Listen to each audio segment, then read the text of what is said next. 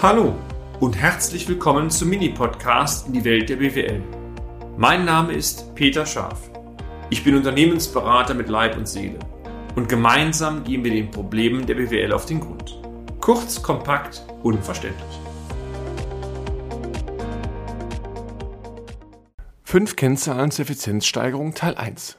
Der Auslastungsgrad. In der heutigen zweiten Folge, meine sehr verehrten Damen und Herren, zentrale Kennzahlen zur Effizienzsteigerung möchten wir Ihnen einen weiteren Quotienten vorstellen, den Effizienzgrad. Dieser Effizienzgrad oder Auslastungsgrad sagt am Ende etwas dafür aus, wie wirkungsvoll die Arbeitsstunden Ihrer Mitarbeiter eingesetzt werden können. Es geht darum, den Wirkungsgrad abschätzen zu können. Sie dürften alle eine solche Situation kennen. Sie arbeiten einen ganzen Tag und am Ende fragen Sie sich abends, was haben Sie eigentlich geschafft? Das geht mir auch so.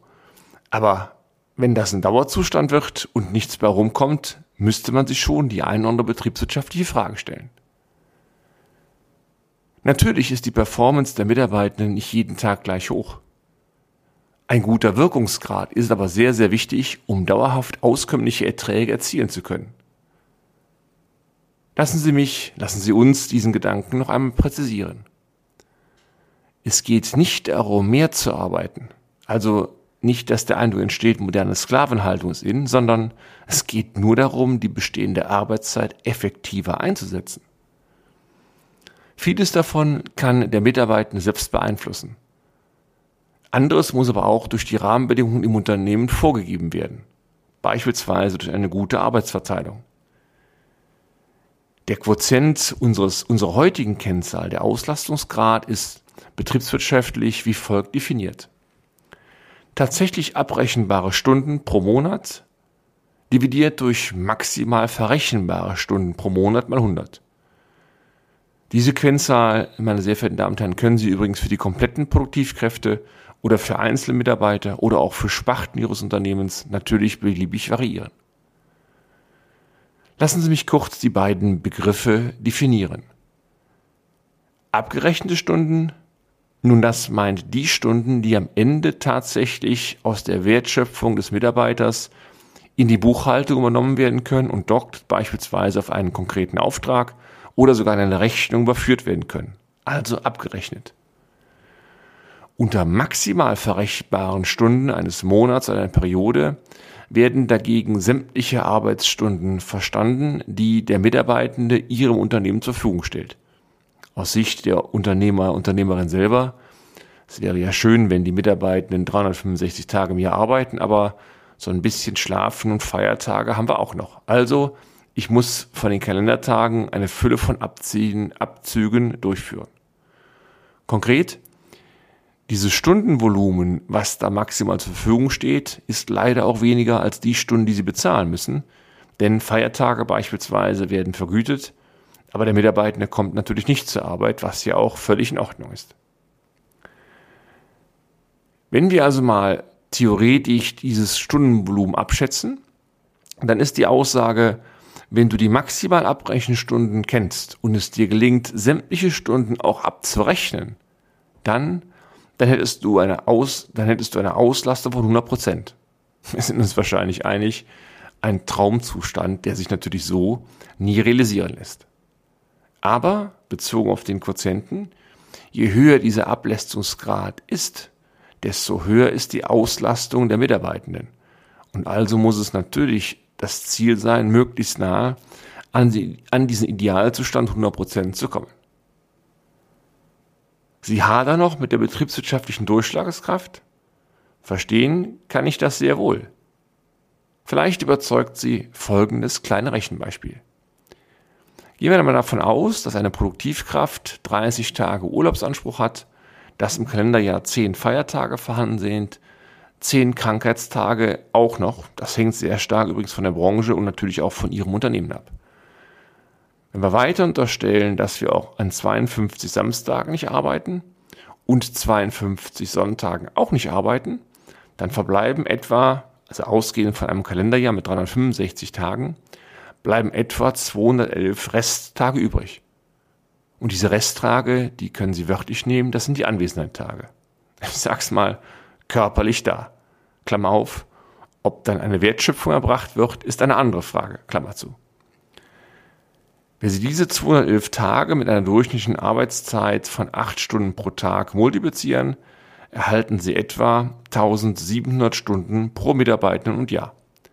Sie können euch diese Berechnung natürlich deutlich präzisieren, indem Sie die Daten Ihres Unternehmens konkret einsetzen. Jetzt mögen Sie vielleicht sagen, was ist schon eine Stunde mehr oder weniger? Betriebswirtschaftlich? Vorsicht. Ein Beispiel. Unterstellen wir mal, Ihnen würde es möglich sein, die Abrechenbarkeit um einen Prozentpunkt zu erhöhen. Bei 1700 Stunden bedeutet ein Prozentpunkt logischerweise 17 Stunden mehr abrechenbar. Sehen wir weiter mal an, dass die Leistung, die Wertschöpfung im Schnitt mit 65 Euro netto pro Stunde vergütet werden könnte.